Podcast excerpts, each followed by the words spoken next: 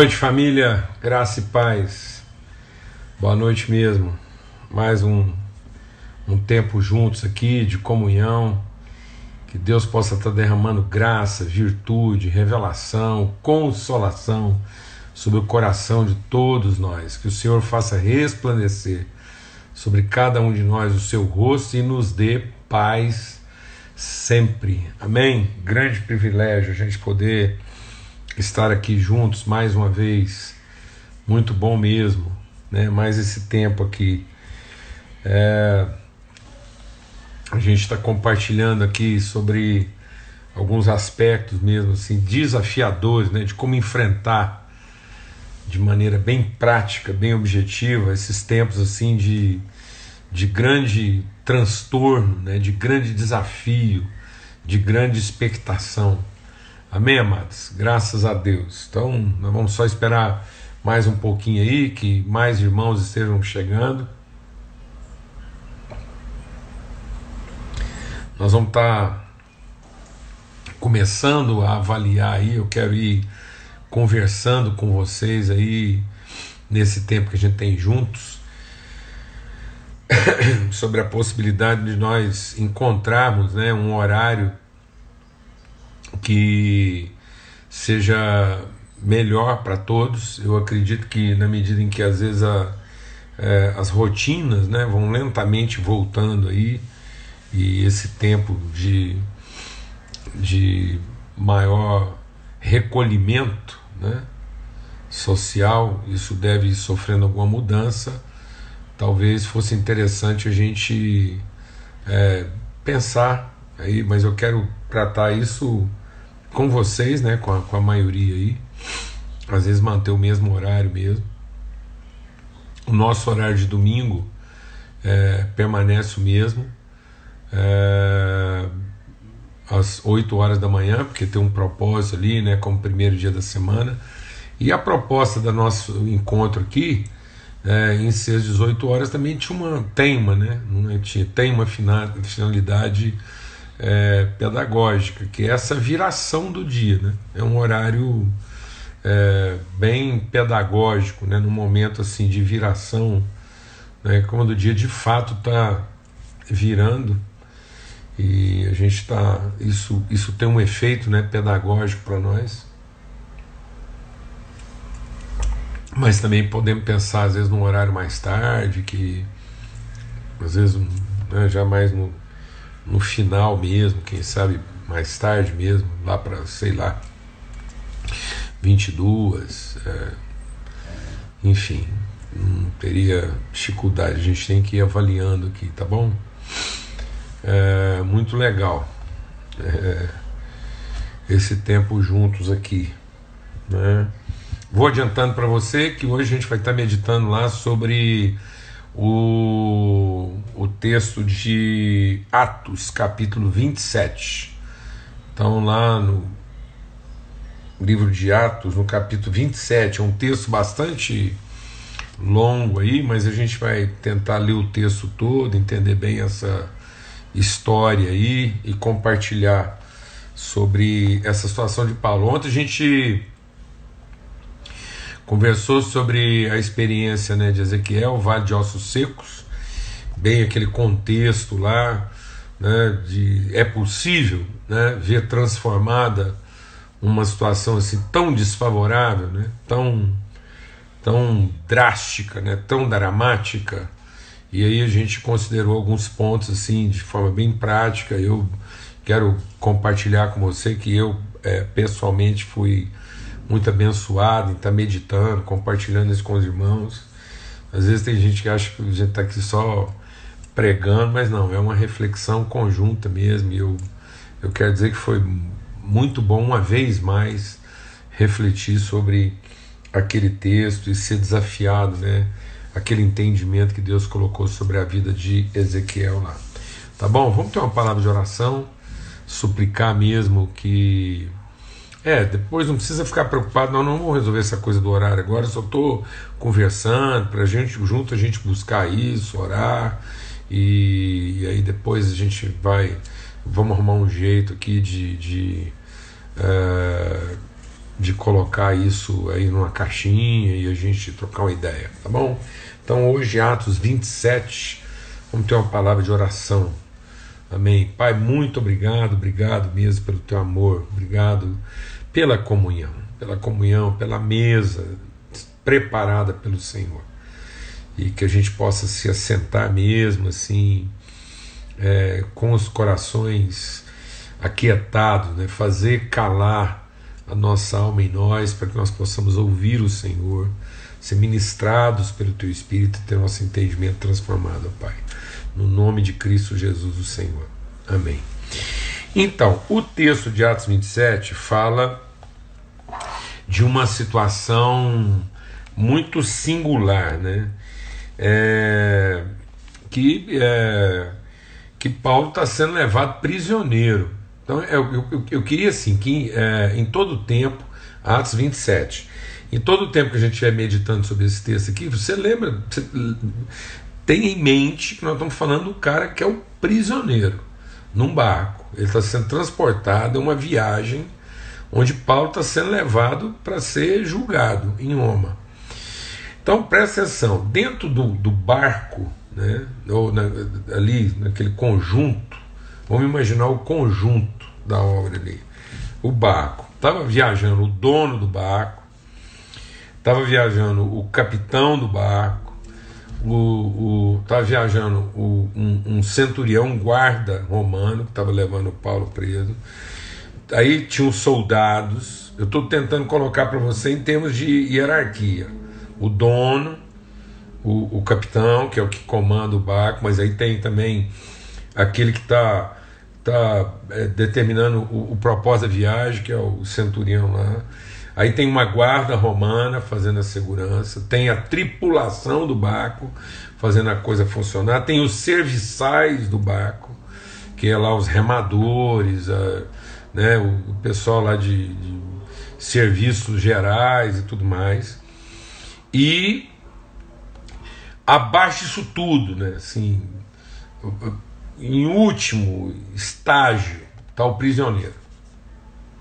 Então nós estamos falando de uma situação assim que o homem de Deus aqui, em tese, tem um ditado muito interessante que ele era o primeiro que apanhava, o último que falava. Amém, amado? Porque senão a gente, a gente idealiza tanta coisa na vida da gente que já vai atrapalhando. Então presta atenção. Deus está colocando o servo dele, filho dele, o Paulo, numa situação onde hierarquicamente, só para a gente entender como é que Deus quer desconstruir essa cadeia de poder que muitas vezes atrapalha tudo na nossa vida, não é alguma coisa, não é tudo. Porque Deus não trabalha numa cadeia de poder, Deus trabalha num princípio de autoridade. Amém? Autoridade é um valor absoluto. Poder é um aspecto relativo. Então, o, o, poder ele tem um aspecto, ele tem uma forma, uma aparência, uma utilidade, mas ele é relativo. Agora, a autoridade é absoluta. A autoridade tem a ver com princípio. Amém? É o princípio, é, é, é, é aquilo que origina, é aquilo que dá sentido a tudo mais. Bom, então está lá o Paulo e alguns outros prisioneiros. Então Paulo é, é um dos prisioneiros. Há um centurião chamado Júlio da corte imperial. Lembra que eu falei que tinha lá um comandante romano? Embarcando num navio adramitino que estava de partida para costear a Ásia. Fizemos-nos ao mar indo conosco Aristarco, macedônio de Tessalônica. No dia seguinte, chegamos a Sidon e Júlio, tratando Paulo com humanidade, permitiu-lhe ir ver os amigos e obter assistência. Então, Paulo não era uma viagem de cruzeiro, mas parou ali, o cara tinha uma relação boa, Paulo, cidadão romano, o centurião deixou ele dar uma saída lá para ver os amigos.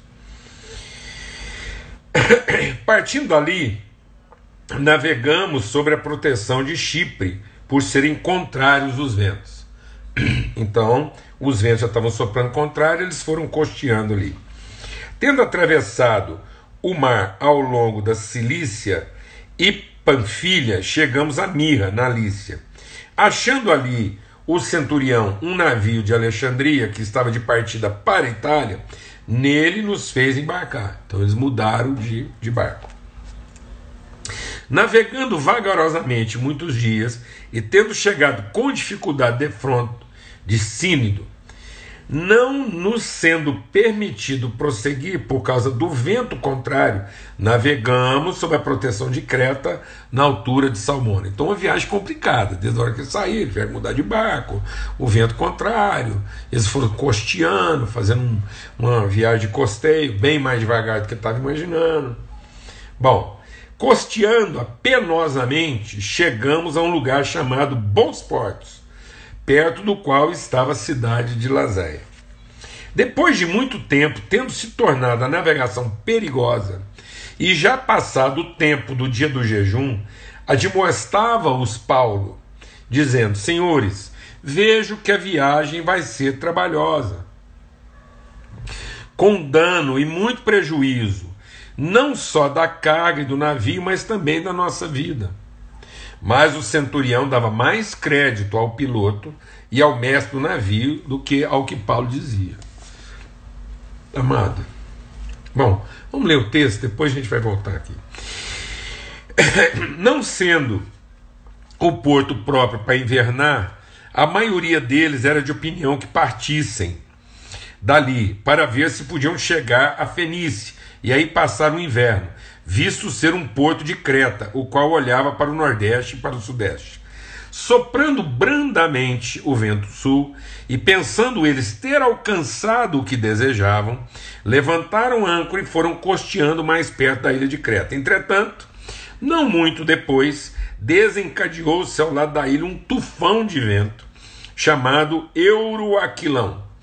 E sendo o navio arrastado com violência, sem poder resistir ao vento, cessamos a manobra e nos fomos deixando levar. Passado sob a proteção de uma ilhota chamada cauda, a custo conseguimos recolher o bote.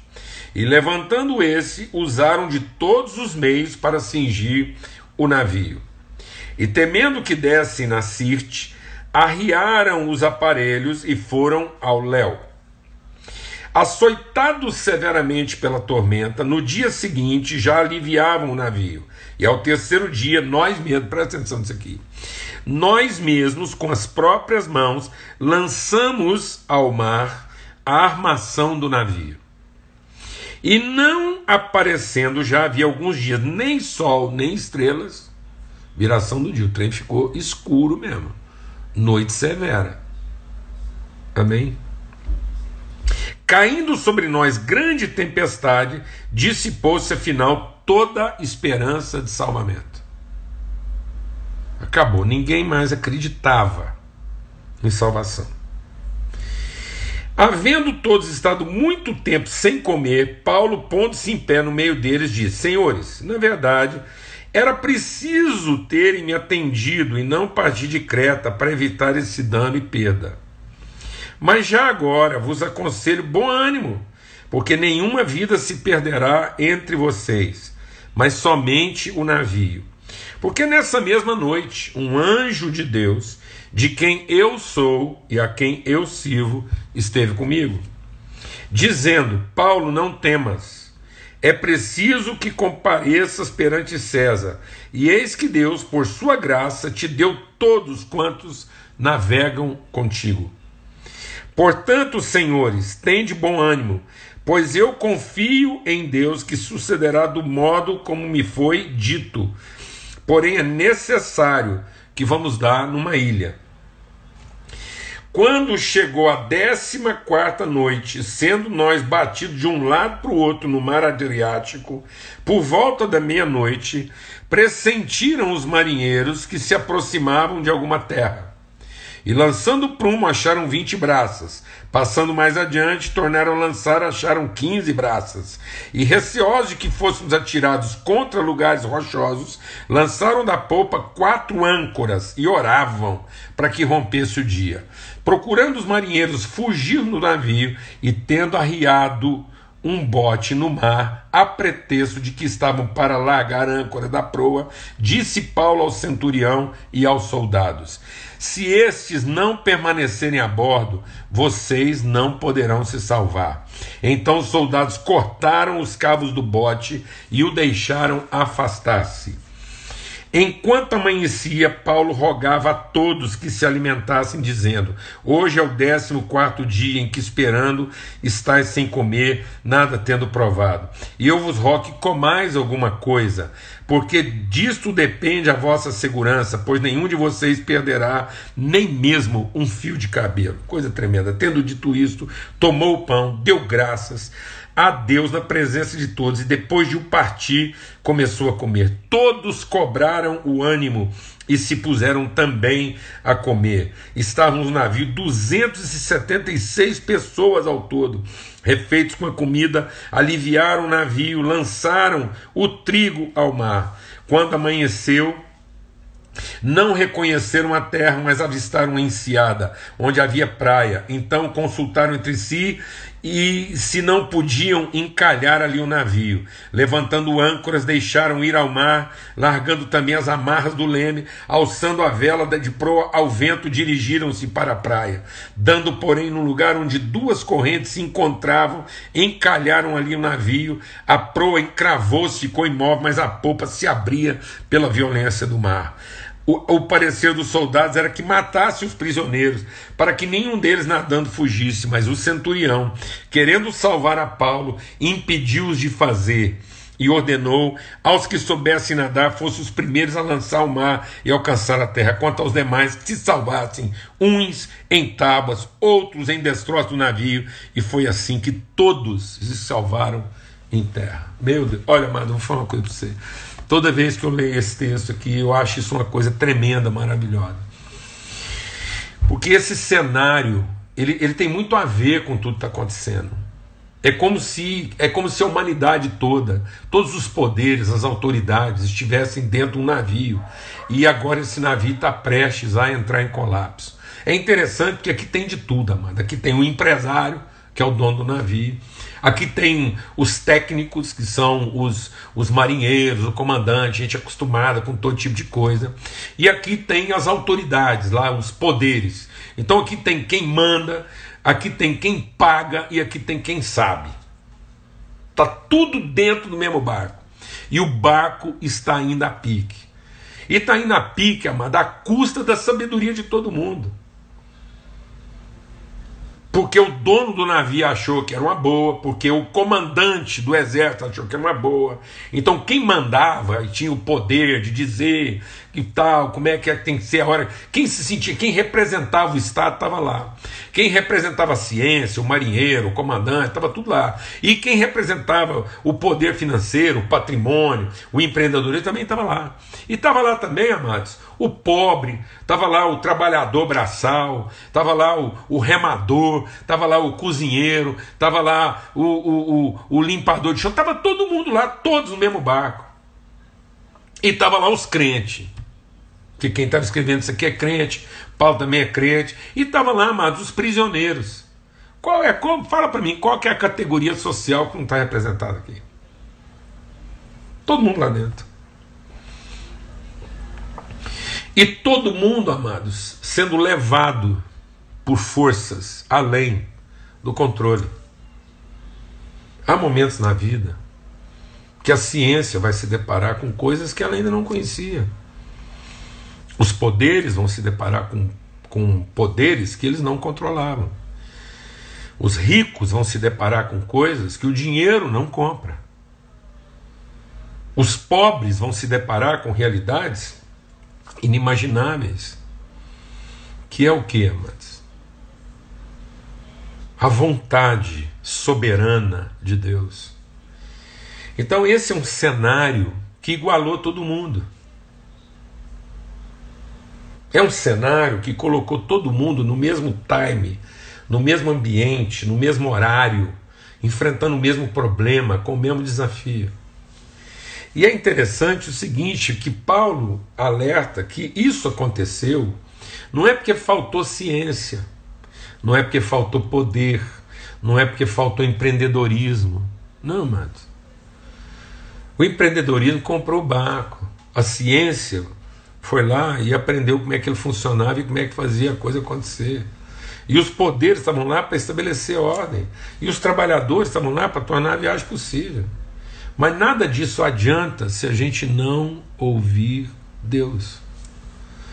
O nosso problema é que a gente monta o esquema, a gente arruma o dinheiro, contrata a ciência, estabelece um plano de governo, arruma os trabalhadores, monta a empresa, monta o esquema e acha que ter o barco, ter o dinheiro, saber como é que funciona e ter navegado ali várias vezes, a gente acha que tudo isso é suficiente. E a gente, na nossa sinceridade de levar nossos projetos adiante, então vamos perdendo a nossa sensibilidade. Era tudo uma questão de sensibilidade. E é interessante a gente perceber que, que às vezes as pessoas falam assim: ah, mas o problema foi que choveu demais. Não, mano, parte do problema deles lá anterior, uma parte do problema deles lá é que eles tiveram uma calmaria. Aí, ah, calmaria, a viagem vai ficar mais lenta, está muito devagar, nós temos que apressar, sai agora. Paulo falou, gente, eu estou vendo aqui que agora na é hora de sair, esse negócio vai dar problema. Não, tem que sair, porque senão vai atrasar, não sei o quê. Aí, ah, aí vem chuva. Então, cada hora é uma coisa. Uma hora, calmo demais era problema. Outra hora, ventando demais era problema. Outra hora, chovendo demais era problema. Então, amado, é isso aí. A questão não é essa. A questão não é a gente reunir todos os elementos no mesmo ambiente e achar que tem controle sobre todas as coisas. A questão é a sensibilidade para ouvir Deus, não para estar em harmonia com tudo que está acontecendo, mas para estar em harmonia com Ele, para discernir o que Deus quer cumprir. Há uma vontade soberana regendo sobre essa situação.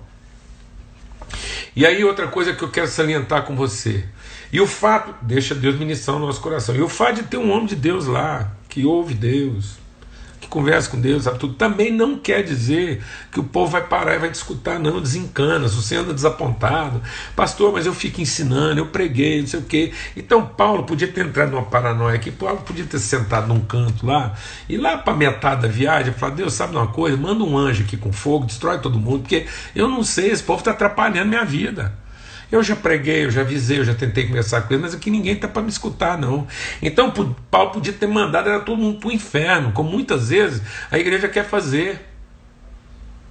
Achar culpados. Paulo não estava preocupado em achar os culpados, Paulo estava ocupado em assumir a responsabilidade.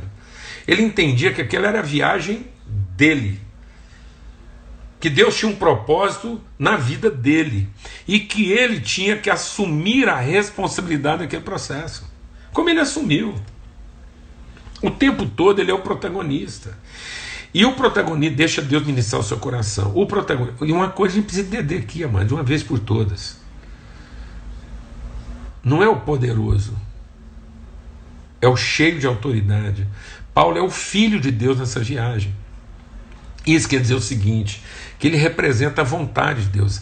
A, a, vontade de Deus está revelada, manifesta, encarnada na vida do filho dele. Então ele tem essa autoridade. É ele que vai dar o direcionamento, é ele que vai apontar o time. E isso não adianta ele querer ficar nervoso, não, não adianta ele querer perder a paciência, não. Pelo contrário, ele tem que conservar a calma para saber o manso que, mesmo as pessoas não ouvindo, mesmo as pessoas não obedecendo, ele que não pode perder a cabeça. E tem muito homem e mulher de Deus que perde a cabeça porque falou e ninguém escutou, porque pediu para orientar e ninguém deu apoio, cantou e ninguém é, rezou e ninguém ajoelhou, fez o apelo e ninguém ofertou fez oração e ninguém, fez o apelo e ninguém atendeu. Para com isso. Em nome de Cristo Jesus, o Senhor. Temos que amadurecer.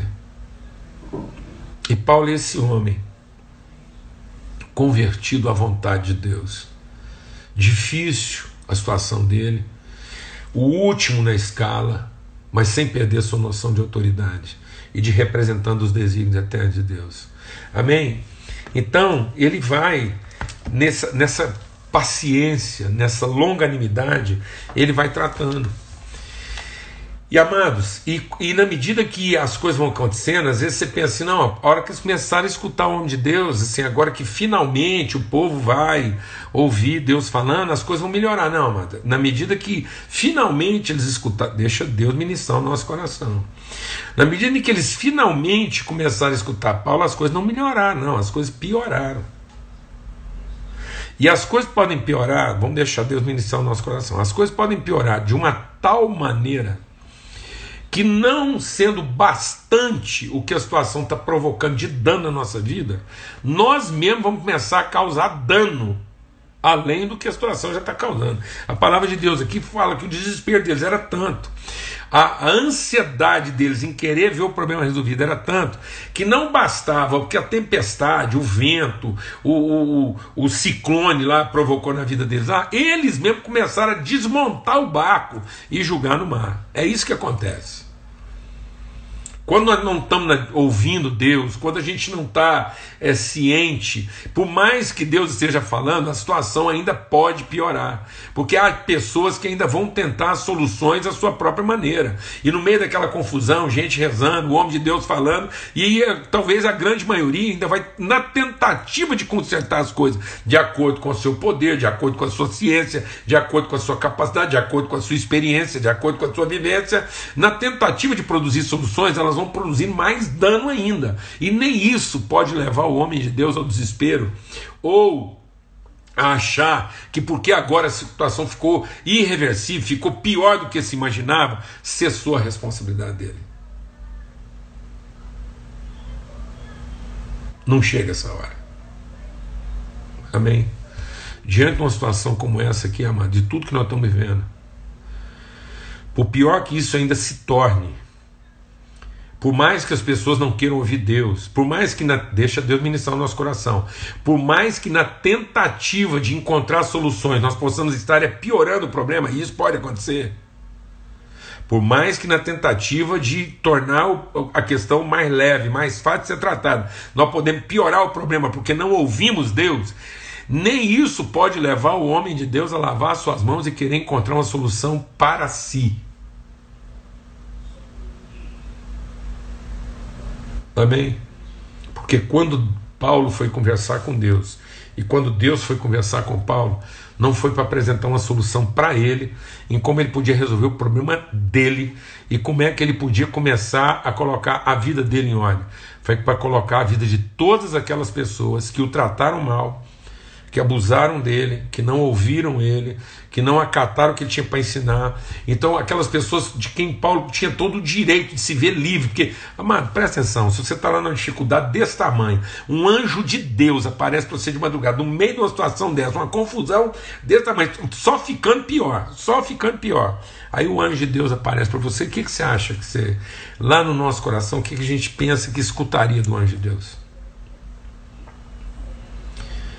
Que aquilo é um resgate, né? Esse anjo vai vir num helicóptero, a gente quase escuta. Um... A gente perguntaria o anjo: onde é que está a corda, o sexto? Se eu me levar disso aqui para acabar de afundar essa desgraça e eu começar minha vida em outro lugar. Porque numa situação dessa, amado, um anjo de Deus aparecer, a gente ia achar que era o quê? Um livramento. Mas não, amado. O anjo sentou com Paulo e falou assim: Paulo, sabe essas vidas todas aqui? Deus colocou na sua mão. E nenhuma delas se perderá. Porque você apesar de você ser o último na escala de poder, você é o primeiro no princípio de autoridade. Então está nas suas mãos a autoridade para salvar essa gente. Recebe essa palavra hoje, amado. Não importa o lugar que você ocupe, não importa a competência que você tenha, não importa quantas vezes você já falou e ninguém quis te ouvir, não importa nada que a gente já tenha feito até hoje, a responsabilidade continua sendo nossa. Nós não podemos nos desculpar no pecado dos outros, nós não podemos nos desculpar na imprudência dos outros, nós não podemos nos, nos ofender com o fato de que, apesar de ter falado sobre tanta coisa, ninguém quis escutar e agora a coisa está desgraçada porque as pessoas não quiserem escutar, a responsabilidade continua sendo nossa. E, e a condição de trazer livramento para essa situação continua sendo nossa. E a última coisa que nós podemos propor para essa sociedade é que nós vamos resolver a nossa parte para depois resolver a parte deles. E aí, quando Paulo disse que ninguém iria se perder, E aí ele usa uma palavra que é que nós temos que encarnar essa palavra, ela tem que entrar lá no mais profundo da nossa interioridade, encontrar lá raiz de absoluto e fundamento. Ele diz: O Deus de quem eu sou e a quem eu sirvo. É daí que vem a autoridade de Paulo. Não é o Deus a quem eu sirvo e a quem eu quero pertencer. O ser de Deus na vida de Paulo não era a expectativa resultante do seu desempenho. Não, amado. O seu trabalho era a expressão encarnada da sua natureza redimida. Eu sou de Deus. E por isso eu faço o que Deus me revela. Não é eu faço para Deus para que Ele me aceite. Não, eu conheço a Deus. Por isso aquilo que eu falo revela o conhecimento que eu tenho. É nessa ordem. Foi nessa ordem que Paulo então começa a orientar. Mas presta atenção. No meio da orientação de Paulo, um pessoal lá resolve arrumar um bote salva-vida. Presta atenção nisso aqui. Em nome de Cristo Jesus, Senhor. No meio dessa situação toda aí já tem gente achando que Deus vai arrumar um bote salva-vida. Uma solução paliativa para resolver uma parte. Paulo diz assim: a salvação só alcança a parte se ela tiver compromisso com o todo. Sem compromisso com o todo, não tem como garantir a parte. Entendeu isso, amado? Ou nós temos compromisso com a salvação de todos, ou nós não vamos poder garantir a parte. Na tentativa de querer garantir a parte, nós podemos comprometer a salvação de todos. A igreja tem que se libertar dessa ideia de se contentar em salvar a parte, em vez de ter compromisso com a salvação de todos. Não há solução que nos atenda se não atender a todos. Mas o dia que a gente tiver compromisso com a salvação de todos, então estará garantida a salvação da parte. Foi isso que Deus colocou lá na boca de Paulo para falar para aquele centurião. Falou: se esse pessoal colocar o bote salva-vida na água, e era um bote salva-vida sendo colocado na água para quê? Em cima de uma mentira descarada. Gente, ah, nós só estamos fazendo isso porque é para melhorar a situação, porque vai ficar, no fundo, é para ajudar, mas no fundo, amado, aquilo era um, salve-se quem puder. Era cada um olhando para o seu lado. E a igreja não pode se prestar esse papel. A igreja não pode se conformar ou sequer propor uma estratégia de bote salva-vida. Uma coisa que tenha interesse da parte, mas não tenha compromisso com todo. E aí, para concluir, porque o tempo vai avançando aqui, quando todo mundo finalmente resolveu prestar atenção em Paulo, eu, eu, eu, eu fico imaginando essa cena. Eu fico imaginando essa cena. O, o, o, o capital, o poder, a ciência, o labor, tudo ali. A mão de obra, o conhecimento, o controle e o capital, tudo ali no mesmo barco. E a religiosidade. Aí Paulo fala assim: O Deus de quem eu sou e a quem eu sirvo colocou vocês na minha mão para os salvar. As mãos de Paulo estavam algemadas, Paulo estava em corrente, ele era um prisioneiro. É a quebra absoluta dos nossos paradigmas de poder. O homem algemado, as mãos acorrentadas, seriam as mãos que iriam trazer liberdade é para libertar qualquer um de nós, de qualquer encanação, de qualquer essas coisas mal resolvidas da nossa vida, de achar que o título, a competência, o status, o reconhecimento é que vai resolver as coisas. É compromisso, é engajamento, é intensidade com Deus, é conhecimento da sua vontade. E aí Paulo, no meio dessa situação, falou assim: gente, é o seguinte, tá aqui a comida, vamos comer e depois vão trabalhar. Tem tempo que você já não come. E aí a palavra de Deus diz que o povo ficou assim meio sem saber, não vou fazer, ninguém deu atenção àquilo. E Paulo, a Bíblia diz que Paulo, tendo dado graças, partiu o pão. Paulo, tendo dado graças, partiu. Deus prepara uma mesa na presença dos nossos inimigos. Paulo que podia ter comido pão sozinho, Paulo que podia ter conversado com o anjo, lá na hora que o anjo apareceu para ele, de madrugada, todo mundo lá apavorado, doido, sem saber se era dia, se era noite, o anjo aparecendo só para Paulo, ninguém viu, ninguém deu notícia desse anjo. Paulo podia ter falado para o anjo: me tira daqui. Isso tem nada a ver comigo, sou um homem de Deus, um pregador fantástico um evangelista, pode ganhar milhares de almas para Jesus, me tira daqui, que isso não tem nada a ver comigo. Paulo recebeu a palavra de Deus, amou aquele povo, fez daquele povo seu povo, seus inimigos, seus algozes, as pessoas que o desprezaram, as pessoas que ignoraram a sua orientação, as pessoas que não deram ouvido, as pessoas que queriam matá-lo. Paulo senta com eles para repartir o pão. E a Bíblia diz uma coisa tremenda, eu tenho que terminar aqui. Diz assim: E eles vendo isso, recobraram o ânimo e comeram. Deixa Deus ministrar o seu coração, amados. Não é a comida que faz as pessoas recobrar o ânimo é ver alguém repartindo que faz as pessoas recobrarem o ânimo. Não é a cesta básica que vai fazer com que alguém seja salvo, é a partilha, é o gesto, é a atenção, é o testemunho de afeto. Não foi a comida que fez eles recobrarem o ânimo mas recobrar o ânimo fez com que eles comessem.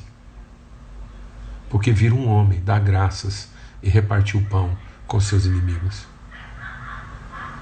Viram um homem que não estava preocupado em proteger a si mesmo, em salvar a si mesmo, mas assumiu a responsabilidade de salvar, inclusive aqueles que queriam a sua destruição. E sabe o que aconteceu? Deus mostrou mais uma vez que ele não tem compromisso com o patrimônio, ele tem compromisso com gente. Porque no fim não sobrou nada do barco. Às vezes você está achando que Deus vai salvar aquele que, com tanta ciência, tanto dinheiro, tanto esforço, tanto trabalho, tanto empenho, tanto conhecimento, com sacrifício de tanta gente, você construiu e você pensa que Deus tem compromisso com o patrimônio, com a estrutura, com a instituição, com o nome que nós criamos. E a gente acha que o que vai salvar as pessoas é essa estrutura, é a embarcação, que vai salvar as pessoas é a misericórdia de Deus, porque no fim aqueles homens salvaram uns nadando, outros agarrados em tábuas, outros agarrados uns nos outros, mas no fim ninguém se perdeu.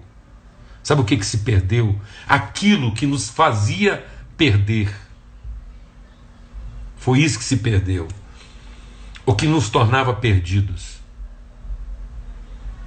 A ideia de que aquilo que a gente construiu com tanta força, com tanta dedicação, aquilo onde a gente investiu, humilhou tanta gente, sacrificou tanta gente, quis matar tanta gente para defender aquilo. E Deus reduziu aquilo a pó e disse: Paulo, os homens, as pessoas que estão na sua mão, tenha compromisso com elas, e elas sim não vão se perder. Quanto ao resto, Paulo, se desencana, porque para mim é tábua Deus não vê nossos barcos, amados. Deus não vê nossas estruturas monumentais. Quando Deus olha para isso, ele vê um monte de tábuas, um empilhado de tijolos, porque os olhos de Deus estão nas pessoas. Agora não é hora de salvar a empresa. Agora não é hora de salvar grandes negócios. Agora é hora de salvar o coração das pessoas e devolver esperança para elas. Isso só vai acontecer quando alguém nos vir assumindo essa responsabilidade, trazendo esperança, cortando os cabos dos nossos botes salva-vidas, assumindo um compromisso com a salvação de todos e não de alguns, e repartindo o pão com aqueles que um dia quiseram a nossa morte, a nossa destruição. Repartindo nosso pão com aqueles que um dia foram nossos inimigos mas nós nunca fomos inimigos deles. Em nome de Cristo Jesus. Vamos ter uma palavra de oração. Pai, muito obrigado por esse tempo. Obrigado mesmo por esse tempo. Obrigado porque mesmo numa noite tão escura, tão prolongada, uma escuridão prolongada, fazem já várias noites que não há estrela no céu. mas nós estamos aqui seguindo a luz da tua palavra. Há vários dias que a gente está vendo o barco se desfazer e aquilo que a tempestade, o ciclone, o vendaval, as ondas não estão destruindo, muitas pessoas estão destruindo com as suas próprias mãos. E muitas vezes na tentativa sincera de encontrar salvação. Decisões que ora ajudam, ora mais atrapalham do que ajudam. Mas o Senhor vem até nós para nos dizer que o Deus de quem nós somos e a quem nós servimos garante a salvação. E que o Senhor nos levantou para ser instrumentos de salvação numa hora como essa. Ainda, Pai, que tudo à nossa volta tenha que ser varrido e desfeito. O Senhor há de conduzir em segurança aqueles que o Senhor estabeleceu para esse dia, para essa hora, para esse momento. Que o nosso coração tenha esse compromisso com o todo, para que a gente possa entender o sentido de cada parte. No nome de Cristo Jesus, Senhor, que o amor de Deus, o Pai, a graça bendita do Filho e a comunhão maravilhosa do Espírito Santo de Deus seja sobre todos, hoje e sempre, em todo lugar. Tá bom? Até amanhã, se Deus quiser. É...